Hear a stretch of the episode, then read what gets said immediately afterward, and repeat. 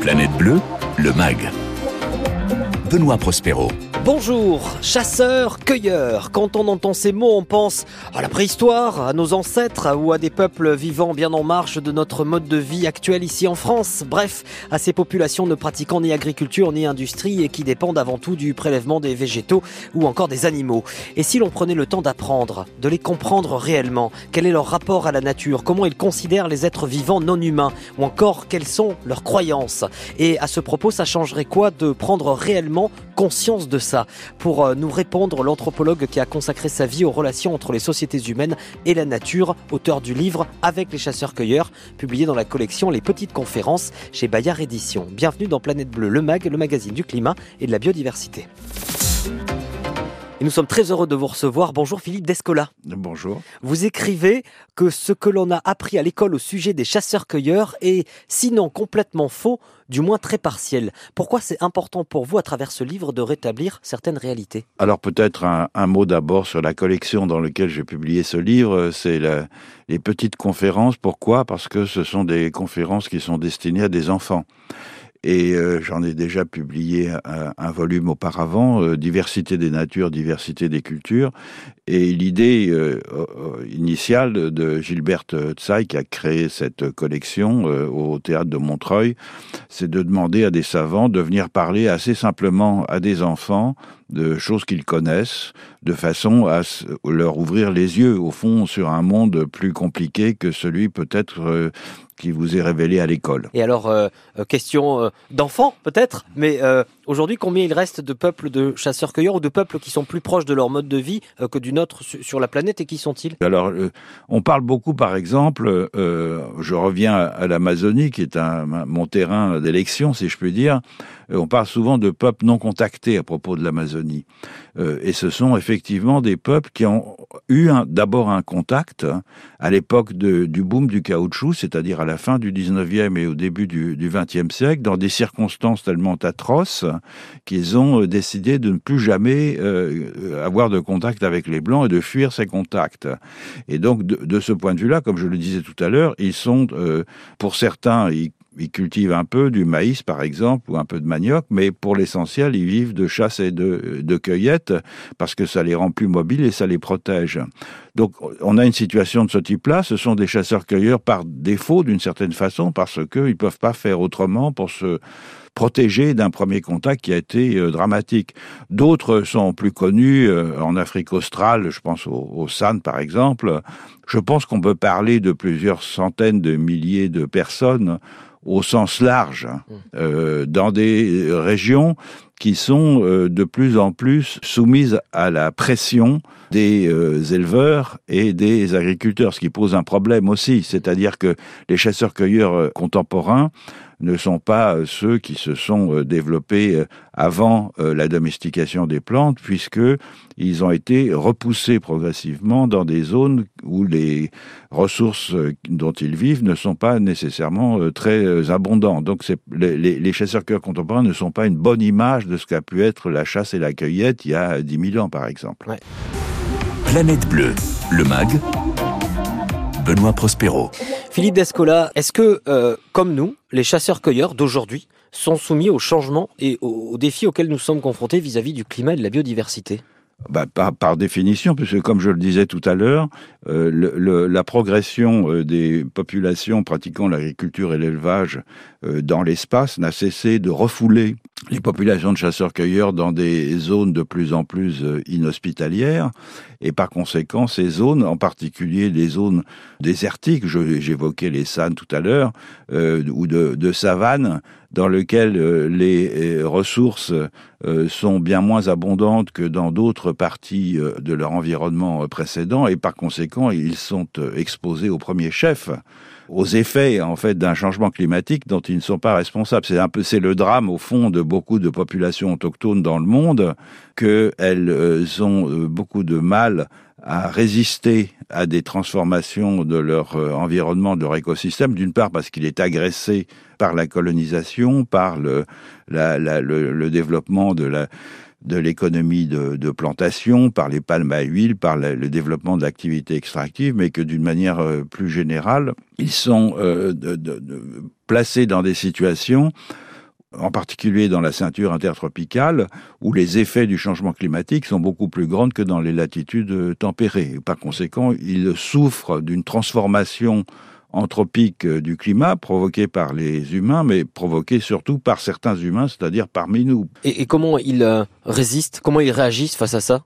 Alors ils réagissent de, de, de façon euh, très diverse. Euh, certains d'entre eux, euh, et c'est un, un, mouvement malheureusement qui est de plus en plus commun, fuient vers les villes où ils vivent à la périphérie des villes de la chasse et de la cueillette, non pas de ressources qui étaient celles qui leur étaient les plus habituelles auparavant, mais en, en, en vivant des déchets, en somme de la société industrielle. J'ai passé quelques jours, il y a plusieurs années, euh, euh, avec une population de d'anciens chasseurs-cueilleurs, les Toba, euh, dans la province de Formosa, dans le Chaco argentin, qui vivaient dans un bidonville à la périphérie de la, de la ville de Formosa, où ils vivaient de, de ponction, hein, donc de cueillette, mais au lieu d'être de la cueillette de, de, plantes et des animaux comme euh, c'était le cas auparavant dans, le, dans la forêt sèche du Chaco, euh, c'était euh, des déchets de la ville. et ça, c'est une situation qui malheureusement est de plus en plus commune. Cela dit, tous les chasseurs-cueilleurs n'ont pas été repoussés dans des environnements inhospitaliers. Je pense en particulier à certaines sociétés de chasseurs-pêcheurs, surtout, et euh, cueilleurs qui sont euh, très connus dans la littérature anthropologique et qui euh, exploitent des environnements, qui exploitaient des environnements extrêmement riches, notamment en ressources maritimes. C'est en particulier le cas de la côte nord-ouest de l'Amérique du Nord, donc la côte pacifique du Canada, où des populations qui vivaient uniquement de la ponction des, des, des ressources naturelles euh, vivaient dans des villages où il existait une aristocratie, il existait un, un art euh, extrêmement élaboré, euh, des artistes de cour étaient chargés de sculpter des mâts héraldiques, de sculpter des masques, etc. Et c'est une société où il y avait même de l'esclavage. Euh, ce qui n'est pas complètement inconnu dans les sociétés de, de, de, de chasseurs-cueilleurs. Donc la, la, chasse et la cueillette euh, n'impliquent pas automatiquement l'égalité euh, de statut parmi les, les, les, populations qui les, les pratiquent. Planète Bleue, le MAG, sur France Bleu. Et Planète Bleue, le MAG continue aujourd'hui. L'anthropologue Philippe Descola nous raconte ce que nous apprennent les euh, chasseurs-cueilleurs. Euh, Philippe Descola, pour comprendre quel est le rapport euh, entre les chasseurs-cueilleurs et la nature, euh, on, on, y reviendra tout à l'heure d'ailleurs sur cette notion de nature. Vous nous expliquez comment ils domestiquent la nature, comment ils domestiquent les plantes et comment ils domestiquent les animaux. Alors ils domestiquent pas par définition, eh ben oui, voilà. ce sont des chasseurs et cueilleurs, ils apprivoisent qui est tout à fait différent, c'est-à-dire qu'ils entretiennent euh, des rapports euh, d'intimité avec des plantes et des animaux qui, pour la plupart du temps, sont conçus comme des personnes avec lesquelles on peut échanger dans certaines circonstances. C'est une attitude générale vis-à-vis des autres qu'humains, vis-à-vis des plantes et des animaux, c'est-à-dire de les considérer comme ayant, comme étant des personnes avec euh, un esprit, une âme avec lequel on peut échanger, comme des partenaires, des partenaires sociaux avec lesquels il faut négocier. Et donc la nature n'existe pas comme quelque chose d'extérieur qu'il faudrait euh, domestiquer, conquérir et s'approprier, mais comme euh, des êtres euh, qui sont différents des humains parce qu'ils ont euh, des, des plumes, des fourrures, des pelages, des feuilles ou des racines, mais avec lesquels on peut néanmoins communiquer et vis-à-vis desquels on peut essayer de trouver des accommodements. Et donc concrètement, qu'est-ce qui change dans, dans, leur, dans leur manière de pratiquer? Bah, Quand on considère que la, la, la nature, justement, euh, n'est pas une totalité extérieure dans laquelle on peut se servir comme dans un garde-manger, ça rend euh, le rapport aux plantes et aux animaux très différent puisque toute idée euh, d'une destruction sans motif de plantes ou d'animaux est considérée comme euh, une offense vis-à-vis -vis de voisins qui sont des personnes. Et donc, c'est en général, on, ne fait pas ça de gaieté de cœur. Il peut arriver, c'est assez souvent le cas, que les esprits, par exemple, qui contrôlent le gibier, puisque dans une grande partie euh, du monde, euh, cette idée euh, existe que les animaux sauvages sont en fait les animaux domestiques d'esprit avec lesquels il faut négocier pour qu'ils euh, autorisent euh, certains euh, éléments de leur troupeau, en somme, à être chassés par les humains. Et si on, on est excessif, c'est-à-dire si on tue plus d'animaux qu'il n'est nécessaire pour la subsistance, eh bien les esprits du gibier se vengent et ils se vengent en envoyant des maladies. Et au fond, le, chamanisme partout où il existe est euh, en partie, euh, en grande partie fondé sur cette idée que, en étant euh, agressif vis-à-vis des plantes et des animaux, on encourt la vengeance des esprits. Il faut donc que les chamans aillent négocier avec les esprits pour qu'ils lâchent prise lorsqu'on est malade.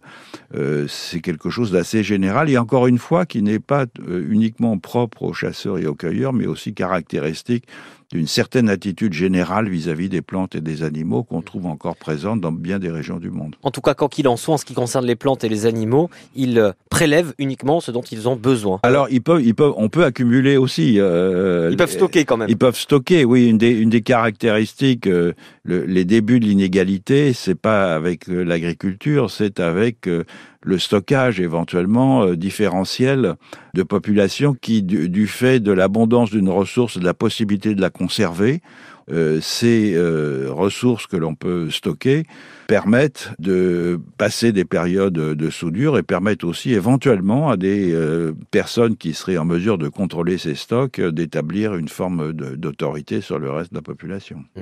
Juste un, parallèle vis-à-vis de la spiritualité. je crois que les rêves prennent une place importante dans leur société. Je crois que le matin, ils se lèvent et ils partagent leurs rêves, c'est ça? Alors ça, c'est la population dans laquelle j'ai eu le bonheur de vivre quelques années. Qui, en Amazonie. En Amazonie, qui ne sont pas des, des chasseurs. Euh, enfin, ils sont des chasseurs, bien sûr, et ils sont des, des cueilleurs aussi, mais ils sont aussi des horticulteurs, c'est-à-dire qu'ils cultivent euh, un très grand nombre d'espèces euh, cultivées, domestiquées dans leur jardin. Mais, cette, mais le rêve est, est, quelque chose de très important dans toutes ces populations parce que c'est ce qui permet de communiquer sans contraintes, en somme, sans les contraintes physiques habituelles et sans les contraintes linguistiques euh, habituelles, puisqu'on parle dans sa...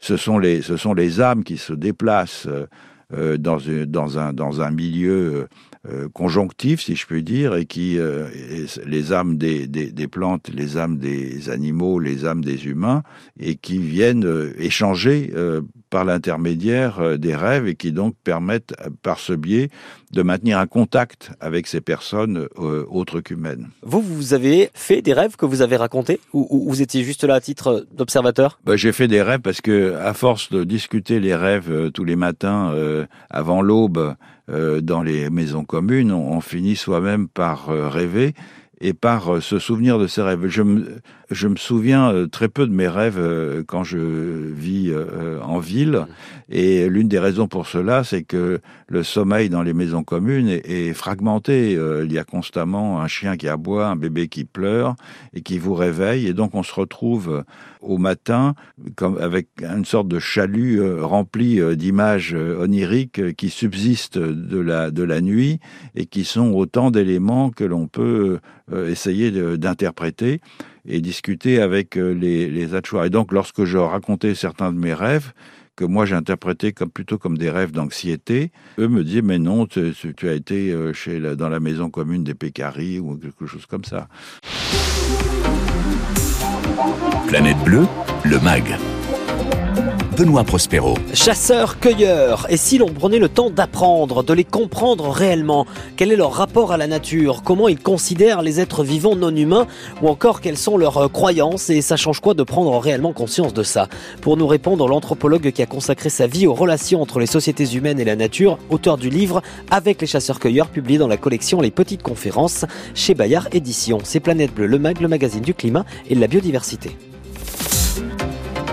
Philippe Descola, euh, celles et ceux qui vous connaissent, et beaucoup de monde connaît vos travaux, euh, vous associent à une phrase qui, alors qui peut paraître un petit peu provocatrice, c'est la nature, ça n'existe pas. Pourriez-vous nous rappeler pourquoi, selon vous, la nature, ça n'existe pas? Alors la nature, ça n'existe pas à condition d'ajouter pour tout le monde.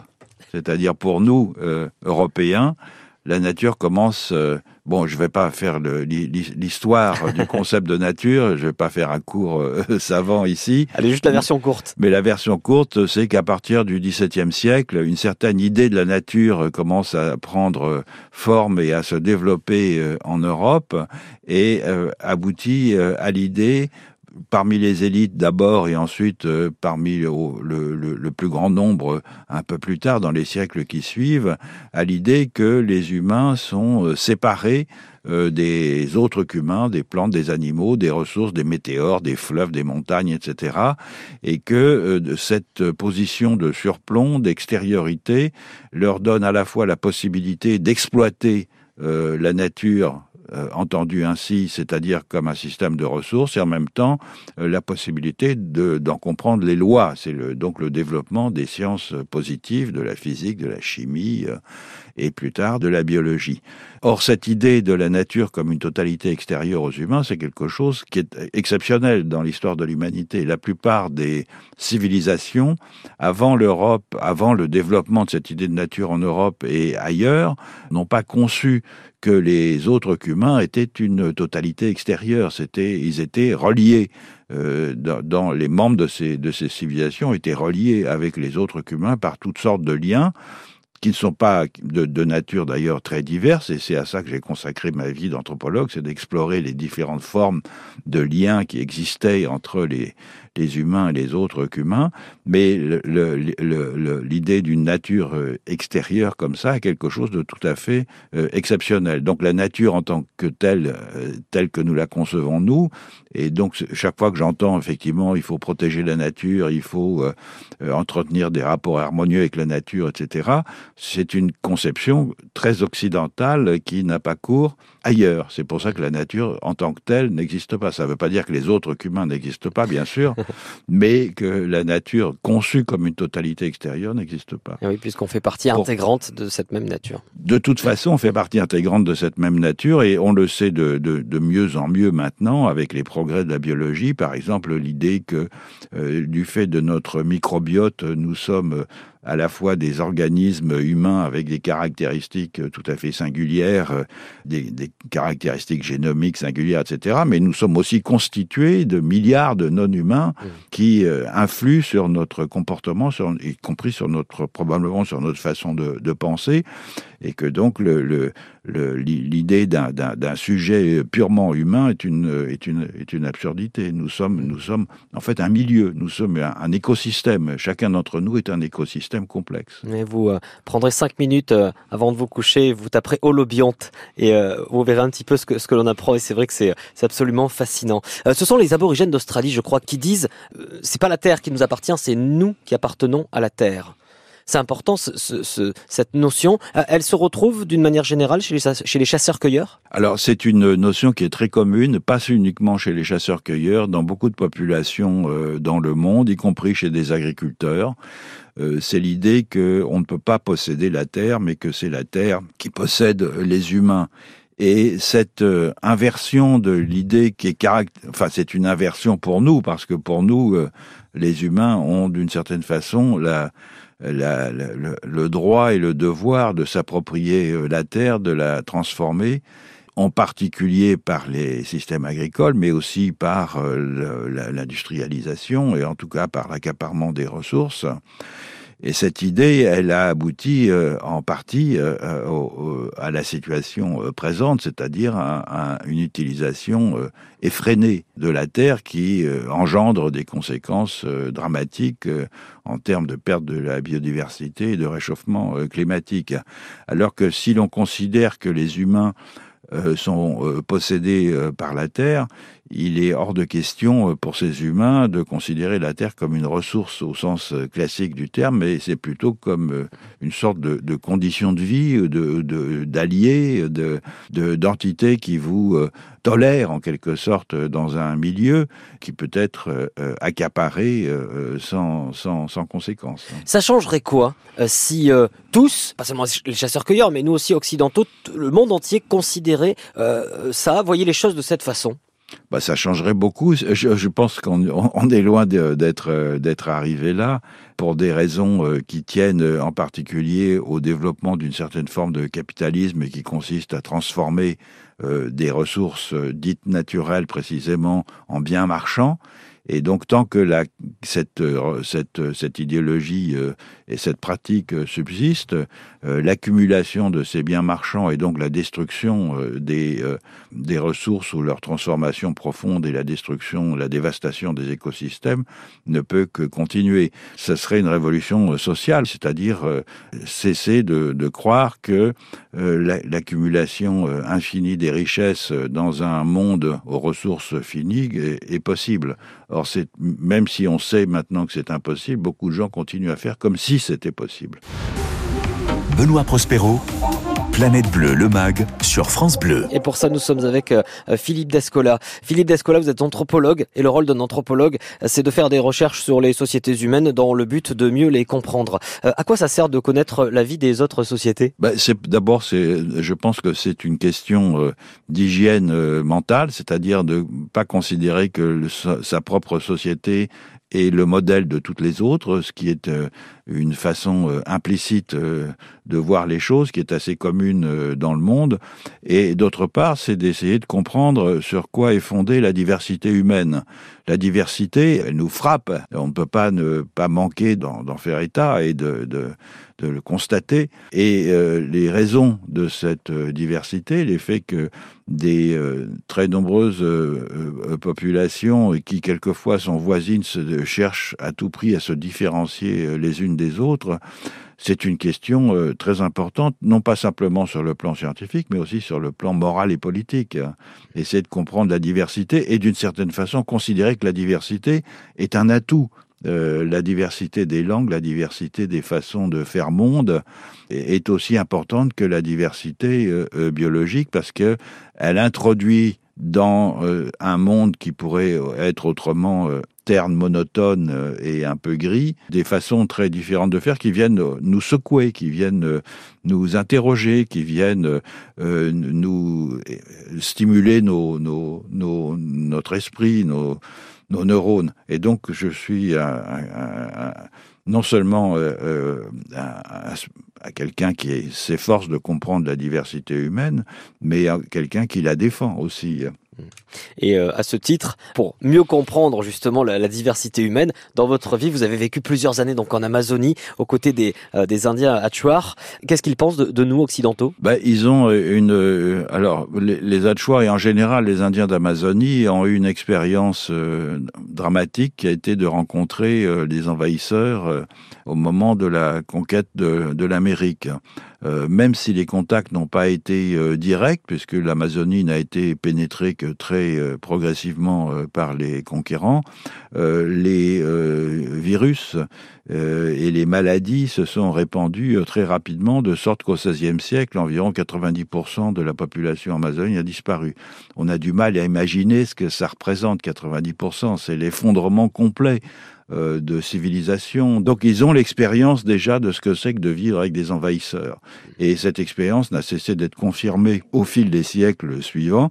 Et le constat à l'heure actuelle, c'est que ces envahisseurs, euh, non seulement s'efforcent d'accaparer leur, leur terre, d'accaparer leur travail, de les transformer en, en main-d'œuvre, mais euh, ou en esclaves, ce qui a été longtemps le cas, mais aussi euh, de transformer les, leurs conditions de vie. Or, il faut rappeler, par exemple, que la forêt amazonienne est une forêt qui est en grande partie anthropique. Alors, c'est un mot savant, mais ça veut dire tout simplement que les techniques, les façons culturelles des Amérindiens ont eu pour effet de changer la composition floristique de l'Amazonie. Donc la forêt amazonienne n'est pas une forêt vierge, c'est une forêt qui est une sorte de, de, de macro-jardin. Et ce que les, la, la, la, la, destruction de la forêt amazonienne par, euh, en particulier l'élevage, l'agrobusiness, etc., euh, c'est la destruction non seulement du poumon vert de la planète, c'est ce que nous voyons ici de notre côté, mais c'est aussi et surtout peut-être la destruction de paysages qui constituent des milieux de vie euh, longuement façonnés par les, Amérindiens au fil des, des millénaires. Et alors évidemment, il y a toute cette histoire, hein, tout ce passé qui, est extrêmement lourd. Euh, mais Qu'est-ce qu'ils pensent de notre mode de vie à nous? Ça dépend euh, des générations, ça dépend euh, beaucoup, c'est difficile. Mais globalement, je me souviens de la formule d'un d'un Amérindien d'Amérique du Nord qui disait, dans certaines circonstances, les Blancs se rendent compte que on ne mange pas l'argent. Euh, c'est-à-dire tout simplement que la, quête euh, du profit euh, pour le profit, non seulement peut-être dans certaines circonstances aboutir à, la, misère, mais aussi à la destruction des, des, milieux de vie. Et alors ça, c'est quelque chose que les Amérindiens constatent. Donc ils nous prennent pour des enfants irresponsables, tout simplement. Planète Bleue, le MAG, sur France Bleu. Et Planète Bleue, le MAG, c'est presque terminé aujourd'hui. L'anthropologue Philippe Descola nous raconte ce que nous apprennent les chasseurs-cueilleurs. Euh, Philippe Descola, euh, vous avez consacré une grande partie de votre vie à étudier les relations entre les sociétés humaines et la nature.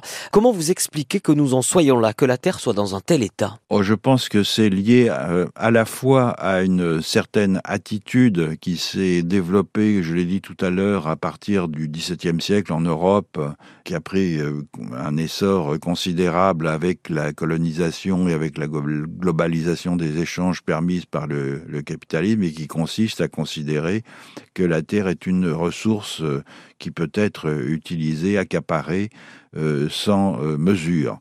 C'est une idée extrêmement rare qu'on ne trouve pas dans d'autres civilisations, c'est-à-dire le fait de se défausser du bon état du milieu de vie dans lequel on vit, ou en tout cas d'y être indifférent. Ça, c'est une, première euh, réponse.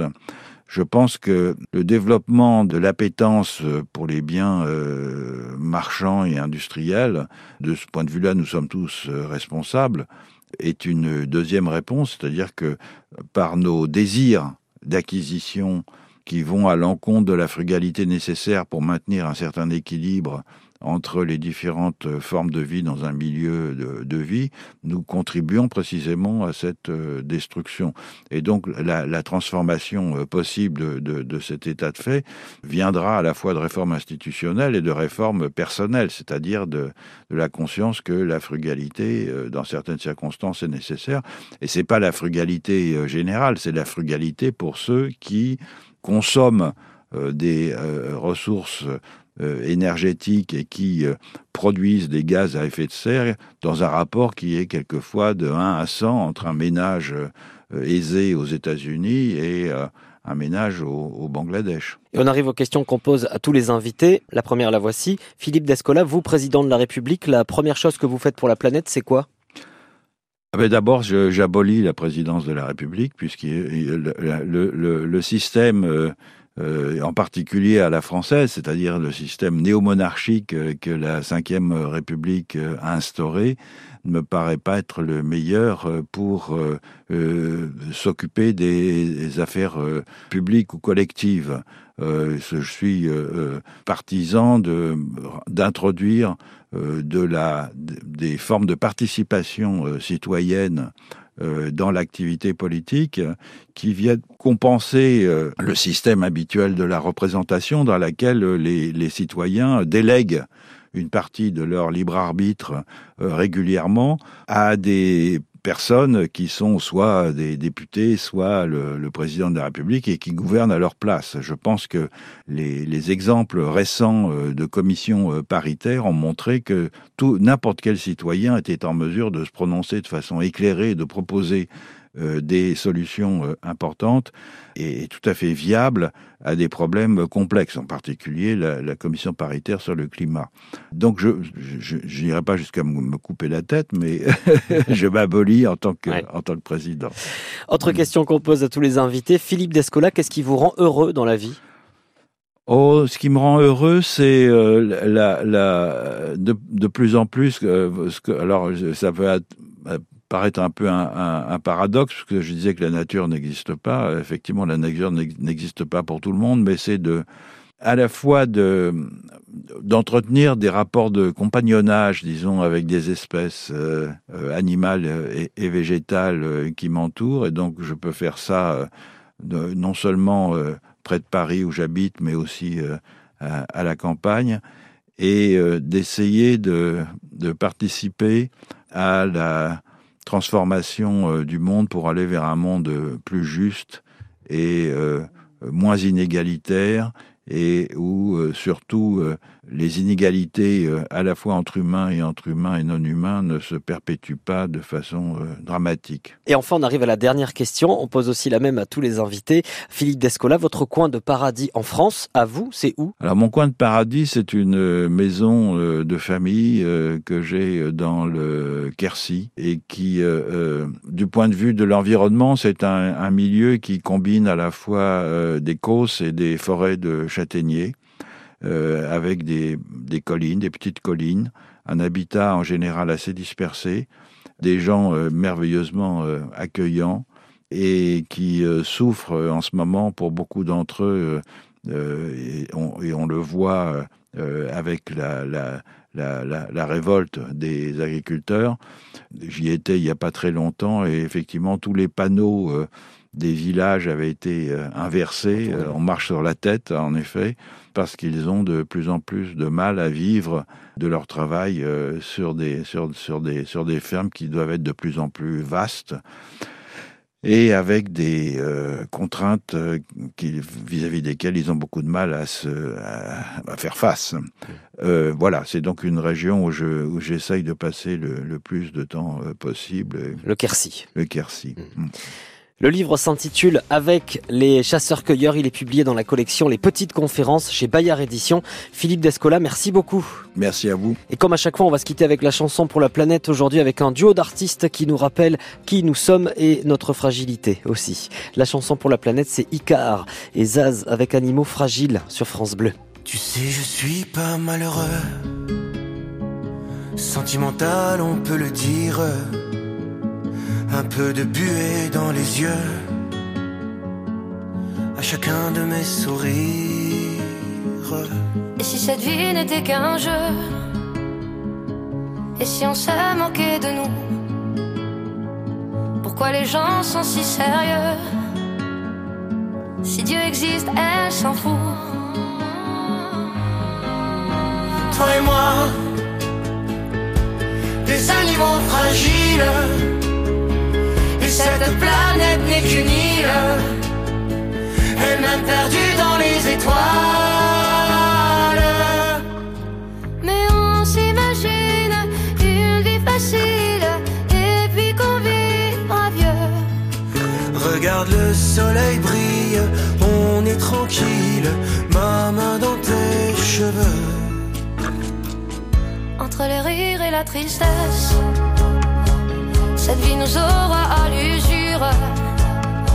Faut profiter de sa jeunesse sans jamais détruire son futur. On me dit de bien me tenir, que c'est une question d'équilibre. Pourquoi j'ai pas le souvenir? Un jour d'avoir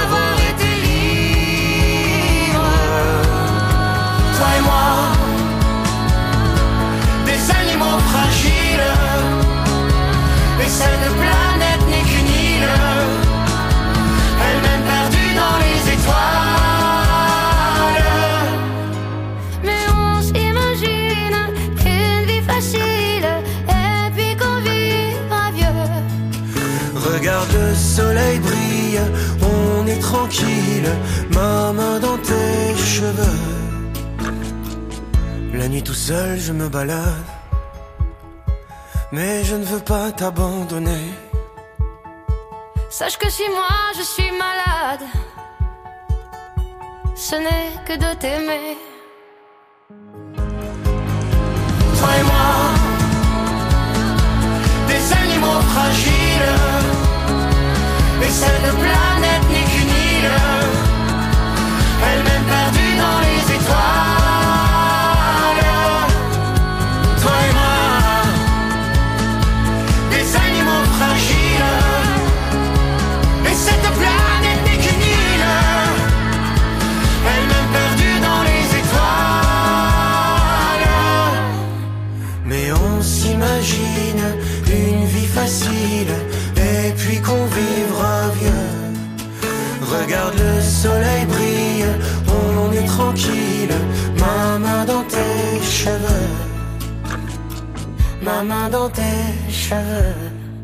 Planète Bleu le Mag aujourd'hui, avec le formidable anthropologue Philippe Descola, on est parti à la rencontre des chasseurs-cueilleurs. Et si vous voulez savoir quelle est leur philosophie de vie, quel rapport ils ont à la Terre et ce qu'ils pensent de nous, le podcast de l'émission, c'est sur l'application ICI ICI ou l'application Radio France. La Planète Bleue vous dit merci.